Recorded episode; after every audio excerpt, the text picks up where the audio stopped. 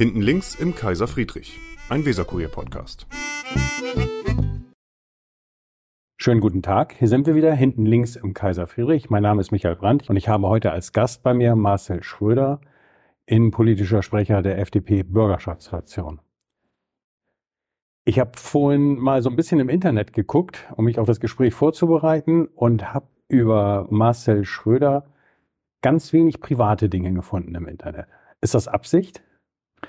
Ja, man findet schon, glaube ich, die ein oder andere private Sache im Internet, aber natürlich versucht man so ein bisschen das Politische und Private zu trennen. Also ich teile auch durchaus meine Urlaubsfotos oder das habe ich meine gesehen. Hobbys. Jetzt waren Sie auf Madeira. Genau, ich, ich war auf Madeira. Das war wunderschön. Übrigens An der Steinküste. Kann, ja, kann man nur jedem empfehlen. Wirklich wunderschöne Insel, unfassbar grün. Ich teile auch gern meine Essenspräferenzen. Ich bin ein großer Fan des Kräutersteaks auf dem Freimarkt beispielsweise. Also das teile ich das teile ich schon, aber zum Beispiel meine Freundin oder sowas, das kommt nicht vor bei Social Media. Das stimmt schon. Das heißt, da gucken Sie schon, da haben Sie schon so ein bisschen so eine Trendlinie, das machen Sie schon bewusst. Das heißt, ja. was Sie reinstellen, da machen Sie sich schon Gedanken drüber. Ja, natürlich. Sollte man auch, glaube ich. Ja. Kräutersteg auf dem Freimarkt geht demnächst wieder los, ne? Genau, die, die Freimarktsaison geht wieder los. Ich freue mich schon. Ähm, ja, dann geht's wieder los. Und gehören Sie zu denen, die am ersten Abend unbedingt drauf, drauf müssen auf den Freimarkt? Oh, das Feuerwerk ist schon schön. Also wenn ich Zeit habe, dann schaue ich mir das eigentlich schon ganz gerne an. Hat man ja nicht so häufig in Bremen, so ein schönes Feuerwerk. Gibt es für Sie eine Schmerzgrenze? Wie viel würden Sie für einen Kräutersteg auf dem Brötchen bezahlen auf dem Freimarkt? Ich war ja positiv überrascht. Ich dachte ja, nach Corona wird es teurer, aber es ist nicht teurer geworden. Also bisher war es immer 6,50 Euro und ja. äh, das ist, finde ich, auch ein ordentlicher Preis, der für mich in Ordnung ist. Aber es ist ja auch häufig mittlerweile, dass wir ja in Richtung 8 Euro, Richtung 10 Euro gehen bei vielen Gerichten, auch Essenssachen auf dem Freimarkt, auch vielen anderen Sachen.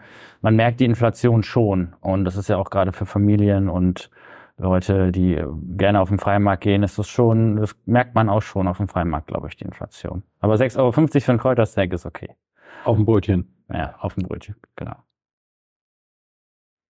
Die Bremer FDP ist mit 5,1 Prozent in die bremische Bürgerschaft eingezogen. Ja. Bei der jüngsten Bürgerschaftswahl. Deshalb sind Sie jetzt Bürgerschaftsabgeordneter. Ja. Sie haben, wenn ich richtig nachgeguckt habe, knapp 800 Stimmen und sind aber über Platz zwei der Liste eingezogen. Ne? Genau, ja. Das war knapp. Ja, mein Vater hat immer gesagt, 1-0 ist auch gewonnen und äh, drin ist drin. Ja. Wie haben Sie den Abend erlebt? Ich war angespannt, ne? Also es war ja an dem Abend noch nicht klar, ob wir jetzt wirklich drin sind äh, oder nicht. Und äh, die Auszählung dauert ja in Bremen auch sehr lange. Also es war eigentlich von Anfang an klar, dass an dem Abend die Entscheidung, ob wir drin sind oder nicht, äh, ob die feststeht, das war von Anfang an klar, dass das an dem Abend noch nicht der Fall sein wird. Aber das sind wir als FDP ja gewohnt. Als Liberaler braucht man harte Nerven. Äh, das gehört dazu. Und haben die Kollegen da so ein bisschen Mut gemacht oder gesagt, jetzt lass mal den Kopf nicht hängen oder war das eher eine positive Stimmung? Doch, die Stimmung war schon positiv. Wir hatten ja einen erfolgreichen Wahlkampf hinter uns und wir hatten auch das Gefühl, dass das. Naja, weil sechs oder sieben Prozent wäre erfolgreicher gewesen. Ja, natürlich wären sechs oder sieben Prozent schöner gewesen, aber die Stimmung war deswegen gut, weil wir in unserer Basis alle so an einem Strang gezogen hatten, weil wir auch an den Ständen viel positives Feedback bekommen haben, also viel mehr als beispielsweise 2019 im Wahlkampf. Den habe ich ja damals auch schon mitgemacht. Mhm. Ähm, und die Stimmung vor Ort war in diesem Bürgerschaftswahlkampf besser als 2019. Ähm, deswegen waren wir eigentlich auch guter Dinge. Und deswegen hätten wir auch äh, eigentlich mit ein bisschen mehr Prozenten jetzt irgendwie gerechnet. Aber ja, wir sind drin und das freut uns.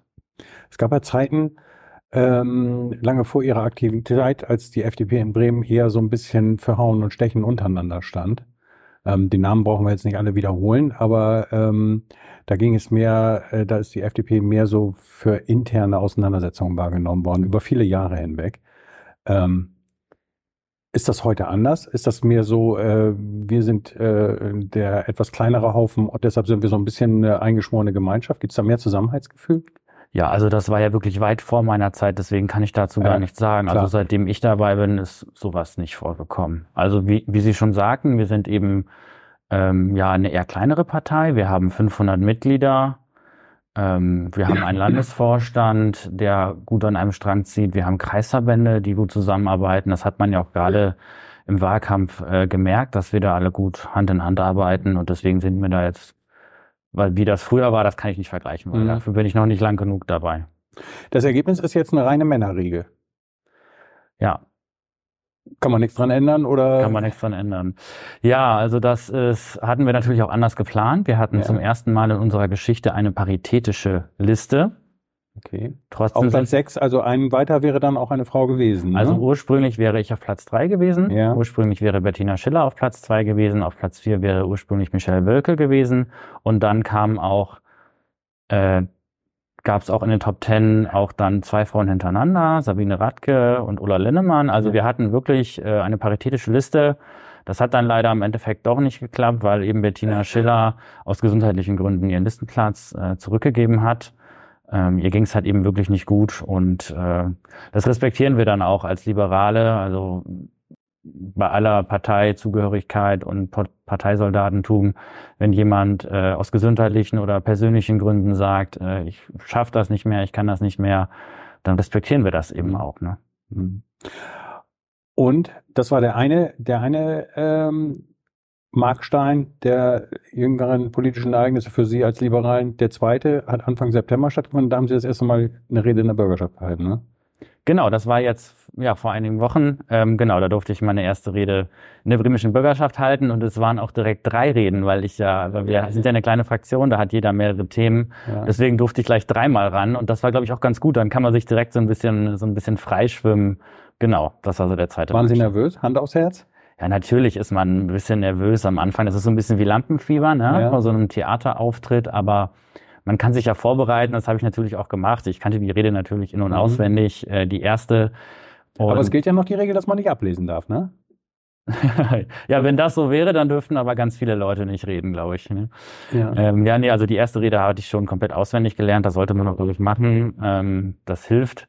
Aber geholfen haben dann vor allem auch die zweiten und dritten Reden, wo man dann wirklich mehr ins Freie reden konnte, weil man dann ja auch mehr auf die Leute dann auch reagiert und dann auf das die Gegenüberliegenden eingeht. Und dadurch kommt man dann viel mehr da rein, das freie Reden zu üben, als bei der ersten Rede, die ja komplett vorbereitet ist. Also man nutzt ja die Zeit, gerade weil man ein bisschen aufgeregt ist, dass man sich vorbereitet und dann durch das zweite oder dritte Mal kommt man dann wirklich dann auch in die, in die Übung rein, glaube ich. Fürs Publikum ist es ja auch viel spannender und viel leichter zu konsumieren, wenn da nicht Leute einfach ihre Zettel ablesen und gar nicht aufeinander eingehen. Für das wenige Publikum, was sich äh, in die Bürgerschaft verirrt und äh, Debatten verfolgt. Das ist dann ja nur, nur. Sie haben dann hinterher gepostet, ähm, da las man so ein bisschen ähm, stolz raus. Ne? Jetzt praktisch angekommen an der Stelle, wo politische Entscheidungen in Bremen getroffen werden. Da, da schwang auch so ein bisschen Stolz mit bei dem Post, ne? Ja, natürlich ist man da irgendwie auch stolz drauf, wenn man das, wenn man sich wirklich jahrelang für eine Sache einsetzt, seine ganze Freizeit investiert, auch privat auch andere Dinge zurückstellt, vielleicht auch manchmal sogar berufliche Dinge zurückstellt. Also meine Doktorarbeit wäre sicherlich schneller fertig geworden, hätte ich nicht so viel Politik gemacht. Ähm, und wenn man dann am Ende das irgendwie schafft und sich da wirklich einbringen kann und die Chance hat, auch wirklich was zu verändern, dann ist man da natürlich auch ein bisschen stolz drauf, ja. Und ist das Spaß für Sie? Ja, natürlich. Das macht total Spaß. Also ich fühle mich da schon sehr wohl. Ja. Ja. Wo, wo ich mich noch, äh, was für mich neu war, war, dass man immer zweimal fünf Minuten hat. Also man hat einmal fünf Minuten, um sozusagen seine eigenen Ideen rauszuhauen. Ja. Und dann gibt's immer noch mal eine zweite Runde, wo man noch mal fünf Minuten hat. Und das finde ich richtig gut in der bremischen Bürgerschaft, weil dadurch kann man dann auch wirklich auf die anderen eingehen und kommt auch wirklich zu einer Debatte. Anders als das im Bundestag beispielsweise der Fall ist, da ja, redet jeder so seinen Text runter, seine drei Minuten und dann ist vorbei. Und dadurch, dass wir eben zweimal fünf Minuten haben, kommt man auch wirklich dazu, dass man wirklich aufeinander eingeht, wie man das eben in einer Debatte auch machen sollte. Ne? durch diese Konstellation, dass sie nur ganz wenige sind, ähm, haben sie eine richtige Wagenladung an Themen jetzt an den Hacken. Ne? Ähm, sie sind Sprecher für Inneres, für Recht und Justiz, für Wissenschaft, Medien, Datenschutz, Informationsfreiheit, Digitalisierung, Umwelt, Klima und Landwirtschaft. Mehr ging dann auch nicht, oder? ja. ja, genau, das sind die Themen. Im Rechtsausschuss, den Rechtsausschuss darf ich jetzt auch noch leiten äh, zusätzlich. Das kommt auch noch dazu. Da hatten wir das Zugriffsrecht. Und ja, das ist schon eine gute Bandbreite an Themen. Also ich habe heute auch alle Themen einmal durch. Mein Tag ging heute los mit einem Gespräch mit der Intendantin von Radio Bremen. Dann hatte ich äh, gerade Klima-Controlling-Ausschuss. Ähm, und jetzt geht's hier weiter und gleich geht's wahrscheinlich noch um die Innenpolitik. Also das ist schon eine gute Bandbreite an Themen, aber es überschneidet sich auch vieles. Also Digitalisierung und Klima, das sind ja eh sozusagen die ja, die Zukunftsthemen, die Top-Themen, die irgendwie in alle Themen Mhm. mit einwirken. Und auch so Themen wie Medien oder und Innenpolitik hängen für mich auch zusammen, weil bei Medienpolitik, da geht es ja auch viel um, um Demokratie und das hängt auch wieder mit Innenpolitik zusammen, also oder Wissenschaft, äh, Klima, Digitalisierung, da gibt's schon große Überschneidungen und das macht schon Mhm. Spaß, Mhm. das auch zusammenzudenken. Das muss man auch bei vielen Themen, glaube ich. Ich glaube, in einem Wort konnten die wenigsten jetzt gerade was anfangen. Was macht der Klimacontrolling-Ausschuss? Oh ja, stimmt. Der Klimacontrolling-Ausschuss ist die Fortsetzung der Enquete-Kommission. Es gab ja in der vergangenen Legislaturperiode eine Enquete-Kommission, wo alle Parteien gemeinsam eben einen Plan entwickelt haben, wie wir eben das Klimaziel in Bremen erreichen können. Diese Enquete-Kommission hat dann Empfehlungen abgegeben und ähm, ja, dann gibt es in verschiedenen äh, Bereichen jetzt eben Pläne, wie jetzt äh, das Klimaziel in Bremen erreicht werden soll. Und jetzt dieser Ausschuss ist eben dafür da zu kontrollieren, wie weit sind wir beim Thema Klima. Also heute hatten wir zum Beispiel einen Vertreter des Stahlwerks da. Und das Stahlwerk ist ja der größte Hebel, den wir haben in Bremen beim Klima. Das Stahlwerk ist ja für die Hälfte der CO2-Emissionen verantwortlich. Und deswegen haben wir heute direkt als erstes auch jemanden vom Stahlwerk da gehabt, der berichtet hat, wie weit sie denn sind mit der Umstellung auf grünen Wasserstoff. Nehmen Sie da eine liberale Position ein, dass Sie sagen, ähm, man darf äh, den Firmen nicht äh, den Wirtschaftshahn zudrehen und sie erdrücken mit äh, ökologischen Auflagen? Oder wie ist da Ihre Prioritätensetzung? Ich glaube, dass wir die Klima, also Klimaschutz nur erreichen, wenn das Ganze auch ökonomisch sich lohnt. Also natürlich muss man das zusammendenken. Das ist ganz, ganz wichtig dabei, auch um eine Vorreiterrolle einzunehmen. Wir könnten jetzt natürlich auch einfach sagen, ja gut, Stahlwerk, 3000 Arbeitsplätze lassen wir sein. Das ist nicht die Lösung. Also wir, wir müssen das Stahlwerk hier auch halten. Und eben dann, um auch zu zeigen, dass man das schaffen kann, um eben auch für Länder, die vielleicht noch nicht so weit sind wie wir, wirtschaftlich gesehen, auch ein Vorbild zu sein. Weil wenn wir diese, wenn wir das nicht schaffen, mit dem Klimaschutz und diese Vorbildfunktion eben auszufüllen, dann werden das ja andere Länder erst recht nicht schaffen. Ich glaube, deswegen ist das auch eine globale Verantwortung, dass wir Klima und Wirtschaft zusammendenken. Recht ist so ein bisschen gesetzt bei Ihnen, weil Sie haben Jura studiert. Genau. ich haben hab- auch inzwischen den Doktor in Jura. Genau, ich habe in Bremen Jura studiert und auch in Bremen promoviert. Promoviert habe ich im Bereich Kartellrecht. Und ich habe meine Doktorarbeit jetzt genau vor kurzem abgeschlossen. Als ich das letzte Mal hier im Podcast war, da konnte ich mir noch gar nicht vorstellen, dass ich in meiner Bürgerschaft sitze, weil da war gerade die Ja. Bundestagswahl vorbei. Das ist genau zwei Jahre her. Und da war ich so nach der Bundestagswahl, da war ich so in dem Modus, jetzt, jetzt, jetzt erstmal die Dis fertig machen und jetzt äh, erstmal wieder alle Augen auf Jura und dies dann auch Gott sei Dank gerade passend fertig geworden, bis der Wahlkampf hier losging. Also das hat genau gepasst. Genau Gebürtig- deswegen ist Recht gesetzt. Ja. Deswegen war Recht für Sie gesetzt. Gebürtig sind Sie aber nicht in Bremen, habe ich gelesen, sondern Sie sind gebürtig in Diepholz, ne? Genau, ich bin in Barnsdorf aufgewachsen. Das ist im Landkreis Diepholz. Ich habe auch in Diepholz äh, mein Abi gemacht und bin dann zum Studium äh, hier nach Bremen gezogen. Also ich weiß auch durchaus, wie das Leben auf dem Land ist, was da für Themen sind. Also gerade wenn wir über Klima reden, das Thema Mobilität, das wird hier schon in der Stadt ganz anders diskutiert als auf dem Land. Und auch so Themen wie das Thema Auto, das wird auch auf dem Land ganz anders diskutiert als hier. Also deswegen ist das auch, glaube ich, gar nicht schlecht, ähm, auch wenn man hier in Bremen Politik macht, äh, diesen Blick fürs Land auch nicht zu verlieren. Weil die Menschen auf dem Land in einigen Fällen nicht aufs Auto verzichten können, Genau. weil die, die äh, in greifbarer Nähe keine ÖPNV-Anbindung haben oder dergleichen mehr. Ja. Wie sind Sie in Bremen unterwegs? Ich habe kein Auto. Ich glaube, ich bin einer der wenigen FDPler, die gar kein Auto haben. ähm, ja, nee, ich bin mit Fahrrad unterwegs oder eben zu Fuß. Ich wohne recht zentral. Das ist natürlich auch ein Privileg. Das ist mir auch bewusst. Ja, gerade weil ich vom Land komme, weiß ich natürlich, dass das nur geht, weil ich so zentral wohne. Ich wohne direkt an der Rad-Premium-Route, äh, lustigerweise. Ja. Und äh, ich benutze sie manchmal auch. Und ähm, Welchen ja, Abschnitt der Premium-Route? der, der schon fertig ist. Ja. Ja, genau. Ähm, ja, aber ich gehe meistens zu Fuß. Also gerade weil es hier so zentral ist. Ja. Das ist eine gute Überleitung, weil wir ja das Gespräch heute auch vereinbart haben, weil ein Thema, ähm, eines Ihrer Themen ist ja auch die innere Sicherheit, das Ja. Innere, Recht und Inneres. Und Sie wohnen in Mitte und haben damit praktisch einen direkten Blick auf das, was äh, sich rund um den Bahnhof und in der Innenstadt abspielt. Ich meine, Ja. die ähm, zunehmende Zahl an Überfällen und Raubtaten. Ja. Ähm, fühlen Sie sich sicher, wenn Sie zu Fuß durch die Stadt gehen? Ich weiß nicht, ob Sie auch manchmal in den Abendstunden da unterwegs sind. Fühlen Sie sich da sicher? Nicht immer.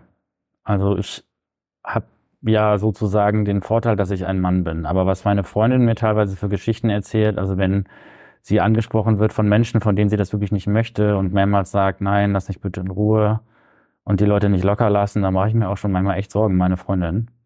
Und ich glaube, dass viele Menschen sich nicht wohlfühlen, äh, am, insbesondere am Bahnhof. Man hört auch immer mehr von Menschen, die den Bahnhof bewusst meiden. Und ich bin fast täglich am Bahnhof. Also ich gehe da fast täglich einmal lang und die Zustände dort sind wirklich nicht hinnehmbar. Und ähm, es kann auch nicht sein, dass die Menschen sich nicht mehr aus dem Haus trauen oder die Menschen den Bahnhof nicht mehr aufsuchen. Es gab ja heute gerade einen Leserbrief bei Ihnen in der Zeitung, wo auch das eine Frau nochmal geäußert hat, dass es nicht sein kann, dass man sich teilweise sich nicht mehr traut, das Haus zu verlassen. Das ist dann ja auch eine riesige Freiheitseinschränkung. Also es ist ja die Aufgabe des Staates, für Sicherheit zu sorgen, damit die Menschen sich frei bewegen können und sich auch frei entfalten können dort. Und wenn Menschen sich nicht mal mehr aus dem Haus trauen, dann haben wir wirklich ein Problem hier. Es ist aber ja in der letzten, ähm, oder nee, andersrum. Was, was erwarten Sie konkret von der Innenbehörde? Weil es sind vor geraumer Zeit ja schon äh, Personen genannt, deren Aufgabe es ist, im Bahnhofsumfeld für Ordnung zu sorgen. Auch die Polizei hat das im Fokus. Jetzt hat Innensenator Ulrich Meurer nochmal in dieser Woche angekündigt, er würde eine Soko gründen, um äh, sich mit Raubüberfällen zu beschäftigen. Es gibt eine Videoüberwachung, auch die ist noch nicht lange installiert, ist ja auch in der jüngeren Vergangenheit. Es geschieht also schon eine ganze Menge. Wo sind da, wo sind da Ihrer Meinung nach die Defizite? Also ich glaube, es gibt im Bereich des Hauptbahnhofs mehrere Gruppen, die man unterscheiden muss. Es gibt einmal die Menschen, die sich einfach nur in Ruhe und sicher von A nach B bewegen möchten.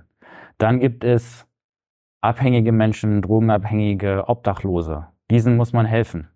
Da muss man die Hilfsangebote ausbauen, weil es bringt auch nichts, die Leute immer nur von A nach B zu vertreiben. Das war ja das Thema in der letzten Bürgerschaft, diese Alkoholverbotszone oder Das diese ist ja das, was im Moment zu beobachten ist, dass mehrere Stadtteile sich zu Wort gemeldet haben, Richtig. dass eine Verdrängung, eine Verdrängung stattfindet. Genau, und das ist jetzt schon der Fall. Das Problem hat sich bereits ausgebreitet in die angrenzenden Stadtteile, in die Neustadt, ins Viertel, in Schwachhausen.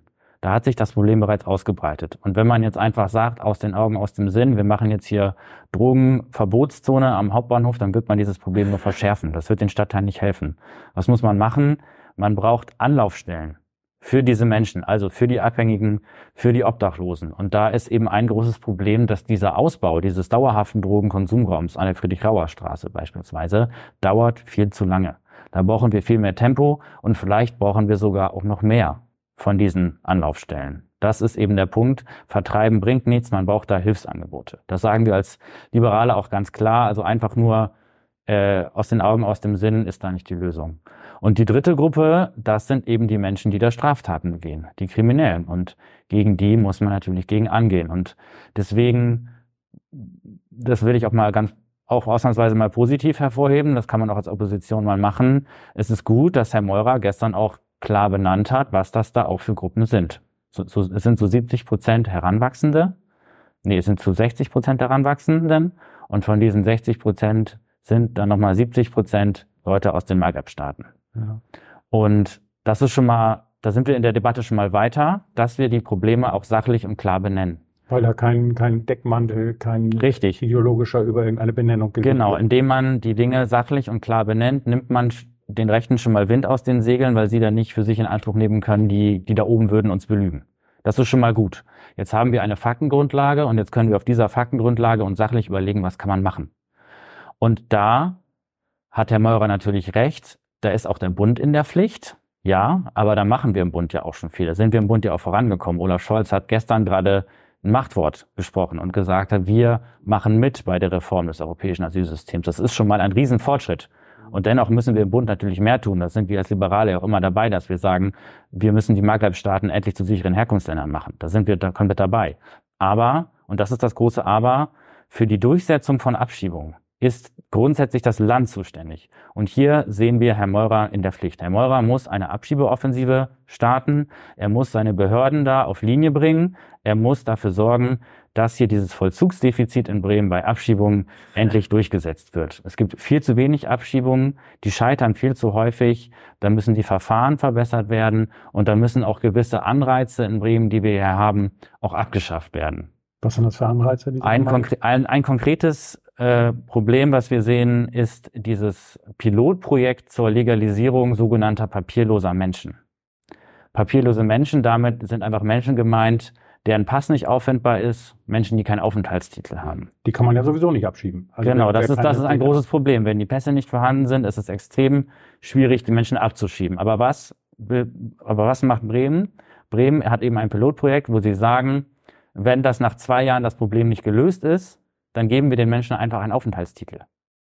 Und das ist ja genau der falsche Anreiz. Dadurch setzt man ja einen Anreiz, die Pässe ja sogar noch wegzuschmeißen.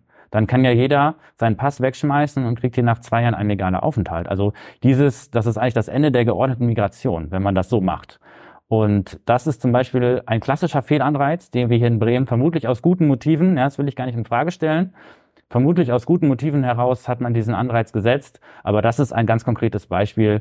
Dieses äh, Pilotprojekt zur Legalisierung papierloser Menschen, das muss umgehend eingestellt werden, weil das ist ein klassischer Fehlanreiz. Aber ähm, wenn ich jetzt mir einen Menschen vorstelle, der ohne Papiere nach äh, Bremen kommt, ähm, wenn ich eine solche Regelung nicht treffe, bedeutet das ja im Umkehrschluss, dass ich den auf lange, lange Zeit in einem äh, statischen äh, Zustand des, des Ungewissen halte.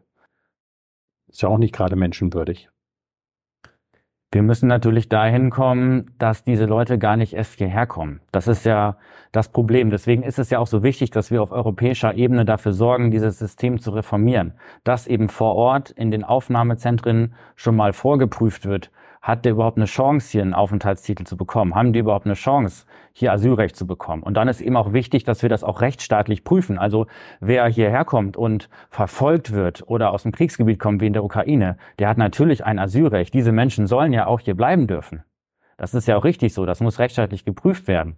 Aber wenn jemand kein Asylrecht hat, dann muss der Staat auch in der Lage zu sein, das am Ende auch wieder durchzusetzen. Und deswegen müssen wir das schon da, wo die Menschen ankommen hier in Europa. Da müssen wir zu einer gemeinsamen Lösung kommen. Und da bin ich sehr froh, dass der Bundeskanzler sich jetzt durchgesetzt hat und gesagt hat, wir als Deutsche, wir stimmen dieser Reform des gemeinsamen europäischen Asylsystems, wir stimmen dem Ganzen zu. Okay, das eine ist die Verschärfung ähm, des Asylrechts. Haben Sie da tatsächlich oder gehen Sie tatsächlich davon auf, dass es in einem spürbaren Zeitraum zu einer Veränderung im Bremer Bahnhofsumfeld führen kann?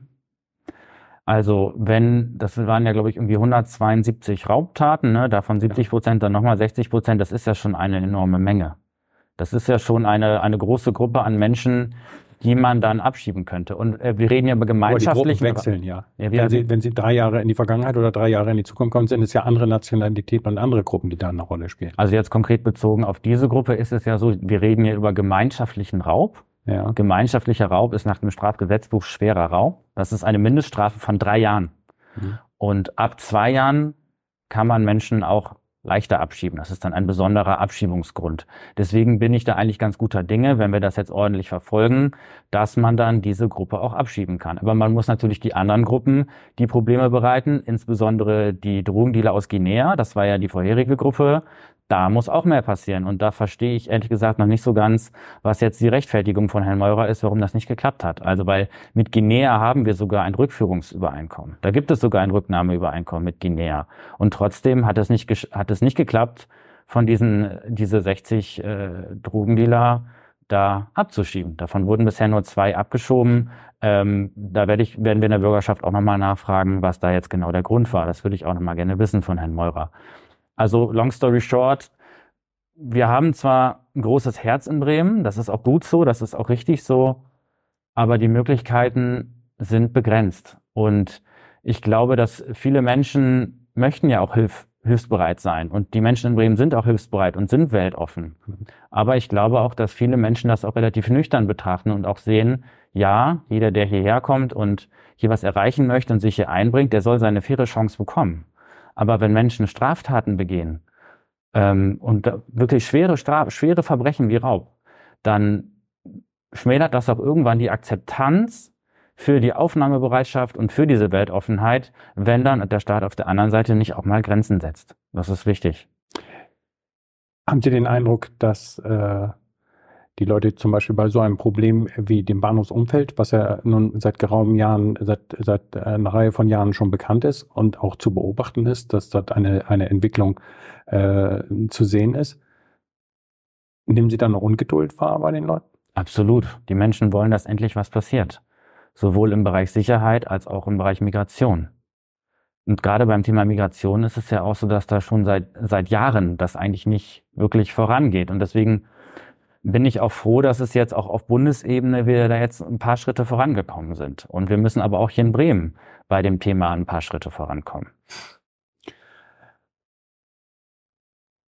Videoüberwachung der Bürgerweide beim Freimarkt. Ist das richtig? Das war ein anderes Thema, ja. Ja, das ja, ist ein das, anderes Thema. Das fand ich nicht richtig, weil also der Grund, warum ich in die FDP eingetreten bin, war eigentlich das Thema Bürgerrechte. Also gerade so Menschen wie Sabine Leuthasser-Schnarrenberger, die ja damals wegen des großen La Lauschangriffs und wegen der Vorratsdatenspeicherung, die ist deswegen als Justizministerin zurückgetreten. Ja. Und das sind so Sachen, die haben mir unheimlich imponiert. Und das Thema Bürgerrechte ist mir extrem wichtig. Und das ist eben die Gruppe, die ich eben zuerst genannt habe, also die Menschen, die einfach nur in Frieden von A nach B gehen wollen Pendler, oder einfach nur nach Bremen kommen oder einfach nur Pendler sind oder in Ruhe ihr Kräutersteak essen wollen oder ihren Maiskolben oder was auch immer. Das ist natürlich eine Überwachung, greift natürlich auch in deren Bürgerrechte ein. Und wenn man in eine Million Menschen, so viele Besucher hat der Freimarkt ja ungefähr, wenn man eine Million Menschen überwacht, dann ist das schon ein ziemlich starker Eingriff in die Grundrechte. Und es gibt ja auch Studien dazu, dass Menschen sich anders äh, verhalten, wenn sie überwacht werden. Und ähm, deswegen muss ein solcher Eingriff gut begründet werden. Und mich hat diese Begründung äh, des, der Innenbehörde nicht überzeugt. Es war ja erst von, von Anschlagsgefahr äh, die mhm. Rede. Ich habe dann ja in der Innendeputation nachgefragt, ob es denn da wirklich auch konkrete Hinweise gibt. Und dann ist man zurückgerudert und hat gesagt, ja, nee, das, äh, wir haben keine konkreten Anschlagspläne, äh, das ist, äh, das war irgendwie blöd formuliert in der Vorlage, tut uns leid und so. Da ist man da wieder zurückgerudert und da frage ich mich, was ist dann jetzt überhaupt noch die Rechtfertigung, wenn man. Äh, aber, aber warum soll mich das stören? Ich gehe auf den Freimarkt und äh, esse eine Currywurst und verhalte mich ordentlich, fahre im Fahrgeschäft, trinke ein Bier, gehe wieder nach Hause. Dann stört es mich nicht, äh, wenn ich äh, auf dem Kamerabild zu sehen bin. Ähm, ja, das ist ja immer das Argument, wer nichts zu verbergen hat, der hat ja, äh, auch, ja, ja. Nichts, äh, auch nichts zu befürchten. Das ändert aber nichts da. Also ich zum, mich zum Beispiel stört das ungemein. Ja. Also ich mag das gar nicht. Wenn ich sehe, dass irgendwie eine Kamera, dann fühle ich mich beobachtet, ich fühle mich dann unwohl. Und es ist ja auch grundrechtlich auch geschützt. Ne? Das Recht auf Datenschutz, das Recht auf informationelle Selbstbestimmung. Das ist nun mal ein schwerer Eingriff. Das hat auch die Landesdatenschutzbeauftragte nochmal klar gemacht. Und das kann natürlich gerechtfertigt sein. Also wenn es jetzt wirklich Anschlagspläne gegeben hätte, dann hätte ich auch gesagt, okay, aber so ein Eingriff muss eben gut begründet sein in einem Rechtsstaat. Ähm, und diese Begründung hat mich in dem Fall einfach nicht überzeugt. Und es wäre für Sie auch kein Argument, wenn ähm, man, wenn Sie sagen, wenn das Sicherheitsgefühl der Mehrheit auf dem auf der Bürgerweide äh, auf, beim Freimarkt verbessert sich dadurch. Was, was meinem Sicherheitsgefühl viel mehr geholfen hätte, wären beispielsweise diese Betonpoller. Also gerade nach der nach dem tragischen Ereignis auf dem Breitscheidplatz ähm, wurden ja bei vielen Weihnachtsmärkten diese Betonpoller mhm. aufgestellt, mhm. damit man da mit dem Auto nicht mehr reinfahren kann. Und äh, sowas würde mir viel mehr helfen, auch beim Freimarkt. Also solche Sachen, wo man auch wirklich sieht, das ist wirklich auch eine Barriere für jemanden, der da, der da durch möchte. Oder Polizeipräsenz. Das ist was, was meinem Sicherheitsgefühl viel mehr helfen würde und was im Endeffekt auch hilft, weil äh, Kameras fangen ja keine Verbrecher. Das machen nur Polizisten und deswegen sagen wir als Liberale immer, anstatt jetzt in die Grundrechte einzugreifen, lass uns doch lieber die Regeln, die wir haben, besser durchsetzen, eben mit mehr Polizisten, mit mehr Polizeipräsenz. Ähm, das ist, damit schützt man einerseits die Grundrechte besser, damit bekämpft man aber auch die Kriminalität besser, weil man wirklich Menschen vor Ort hat, die dann auch was dagegen tun, eben die Polizisten. Mhm. Wir finden, das ist eigentlich so der gute Mittelweg bei dieser Debatte zwischen Freiheit und Sicherheit. Mehr Polizeipräsenz ist so ein bisschen das einfache Rezept, was im Grunde genommen jeder sagt. Ne? Ähm, ich würde mir wünschen, dass auf der Straße, muss ja noch nicht mal der Bahnhof sein, es kann ja auch äh, die Fußgängerzone sein oder es kann irgendein anderer Ort sein. Ich würde mir einfach wünschen, dass ein paar mehr Polizisten auf der Straße sind. Da hat Bremen ja was gemacht mit den Ordnungskräften, die ja ähm, keine, keine Polizeiaufgaben haben, aber die ja mit Uniform in der Öffentlichkeit äh, sichtbar sind, wenn sie dann unterwegs sind. Ähm, wie ist Ihre, Ihre, Ihre politische Haltung da? Ja, das ist ja das große Problem im Bremer Rechtsstaat. Wir haben zu wenig Personal. Und zwar überall. Wir haben nicht nur zu wenig Polizisten, wir haben zu wenig Staatsanwälte, wir haben zu wenig Justizvollzugsbeamte. Ich durfte jetzt als neuer Vorsitzender des Rechtsausschusses mir einmal die JVA von innen anschauen. Ich habe da mal eine, eine Frühschicht mitgemacht. Das okay. war wirklich total spannend. Ich habe da so viele Einblicke bekommen. Aber wenn ich nicht da gewesen wäre, dann wäre die Beamtin, die mich darum geführt hat, die wäre an dem Tag alleine gewesen. In der Abteilung mit den Mördern und Vergewaltigern. Okay. Sie wäre alleine gewesen mit 30 Mördern und Vergewaltigern. Und da habe ich schon geschluckt. Also das ist schon, schon hart. Also was die Menschen dort leisten, und die sind alle so überlastet, auch die Polizei. Die wollen ja alle eine gute Arbeit machen. Die würden gerne alle mehr machen, aber sie können es nicht, weil ihnen das Personal fehlt. Und das ist das Grundproblem, was wir lösen müssen. Wir brauchen dringend mehr Personal. Und da muss der Senat oder da muss die Koalition hier in Bremen in den Haushaltsverhandlungen auch mehr Prioritäten setzen auf die innere Sicherheit, auf die Personalmittel für die Polizei. Da bin ich sehr gespannt, wie sich das in den Haushaltsverhandlungen jetzt entwickelt. Herr Meurer hat ja sehr konkret gesagt, wie viele Polizisten er haben möchte, wie viele Polizisten er pro Jahr einstellen möchte. Und da werden wir ihn als Opposition drauf festnageln. Wenn am Endeffekt die Haushaltsmittel dafür nicht ausreichen werden, für diese Personalmittel in der inneren Sicherheit, dann sehen wir, dass die Koalition es nun mal nicht ernst meint mit der inneren Sicherheit. Und da bin ich sehr gespannt, wie sich die Haushaltsverhandlungen da entwickelt, entwickeln werden, weil das ist im Endeffekt das Thema, was wir lösen müssen, dieses Personalproblem. Und da reden wir auch nicht nur über Geld, da reden wir auch über Wertschätzung, da reden wir auch über Aufstiegschancen. Man sollte sich ja, auch mal die Frage ja, stellen. Sie müssen ja auch dann die Gehälter bezahlen. Und Polizei ist ja nicht das Einzige. Richtig. Es gibt ja noch Lehrer, es gibt ähm, die äh, Beschäftigten in den Kindertagesstätten, äh, es gibt die Kliniken. Ähm, dazu sagen, ähm, wir müssen gucken, dass wir das, den einen Bereich äh, vernünftig ausfüttern, geht dann im Zweifelsfall zulasten anderer Bereiche. Ähm, das funktioniert ja nicht. Da muss man, wie gesagt, Prioritäten setzen. Und Bildung ist sowieso das Thema in Bremen. Aber die staatlichen Kernaufgaben, die sollten doch eine Priorität sein.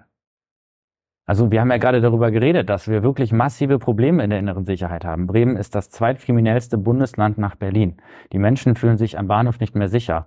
Das sind wirklich Themen, die haben wirklich gesellschaftlichen Sprengstoff. Man sieht es ja, wenn man sich die Leserbriefe durchliest, wenn man die Kommentare liest, wenn man sich mal diese Polizeimeldungen anguckt, wie viele Raubüberfälle das fast jeden Tag sind bei Twitter.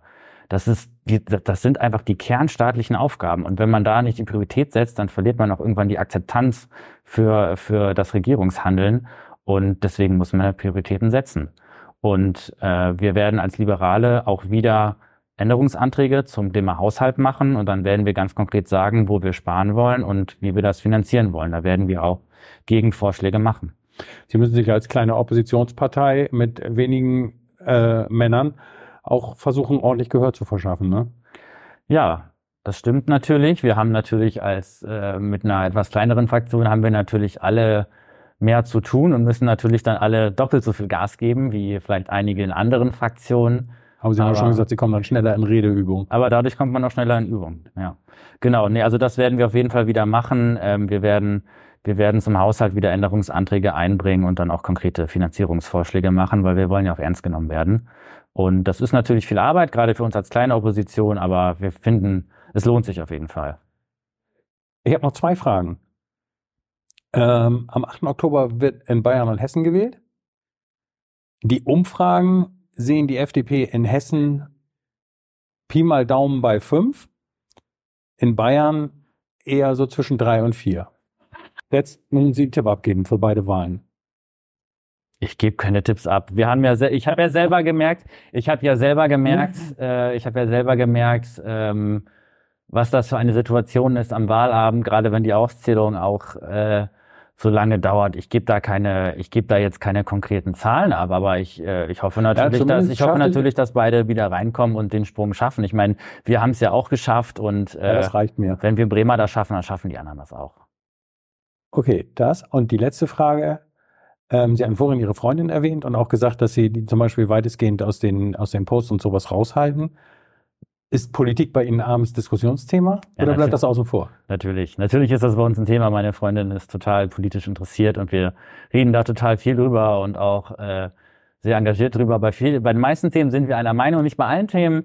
Aber ja doch, das ist durchaus ein Thema. Natürlich auch in meinem, auch in meinem Freundeskreis ähm, ist es immer wieder ein Thema. Ich versuche tatsächlich manchmal in meinem Privatleben gar nicht so viel darüber zu reden, ne? weil ich möchte in meiner Freizeit ja auch nicht über meine Arbeit reden oder vielleicht auch mal auch mal hören, was machen die anderen denn so, ne? Ja. Und ähm, es wird dann aber doch häufig irgendwie von den Bekannten und Freunden dann da wieder aufgebracht, das Thema, weil die das natürlich auch irgendwie interessant finden. Das ist ja auch okay. Weil die das auch wahrnehmen, welche Rolle sie jetzt auch in, in der Öffentlichkeit spielen und so. Ja. Ja, das ist natürlich für die irgendwie spannend und das kann ich auch verstehen, aber gerade so im Privatleben möchte man ja auch manchmal auch mal über andere Themen reden. Ja. Dass sie sagen, so jetzt bin ich mal nicht Politiker, sonst jetzt bin ich nur mal der Genau. Privatmensch Marcel Schröder. Genau, ja. Vielen Dank, dass Sie sich die Zeit genommen haben. gerne. Alles klar. Auf Wiederhören. Das war Hinten links im Kaiser Friedrich, ein Weserkurier-Podcast.